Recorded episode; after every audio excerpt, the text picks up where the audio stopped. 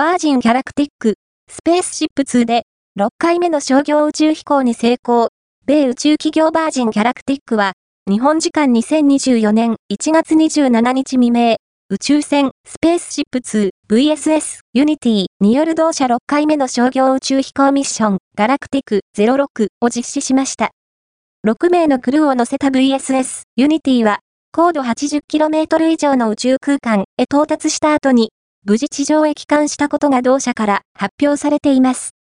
最終更新、2024年1月29日11時台、今回のガラクティク06は、2023年11月に実施されたガラクティク05に続く6回目の商業宇宙飛行で、バージンギャラクティックにとって11回目の宇宙飛行でした。クルー6名のうち乗客は4名です。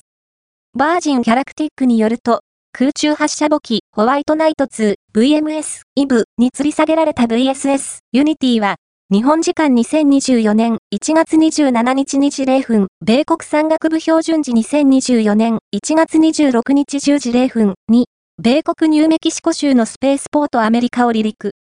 高度44,493フィート、約13,560メートルで母機から切り離されると、自身のエンジンで最大速度マッハ2.98まで加速、上昇し、準軌道飛行、サブオービタル飛行を行った後の日本時間同日2時56分にスペースポートアメリカへ着陸しました。最高到達高度は55.2マイル、約 88.8km とされています。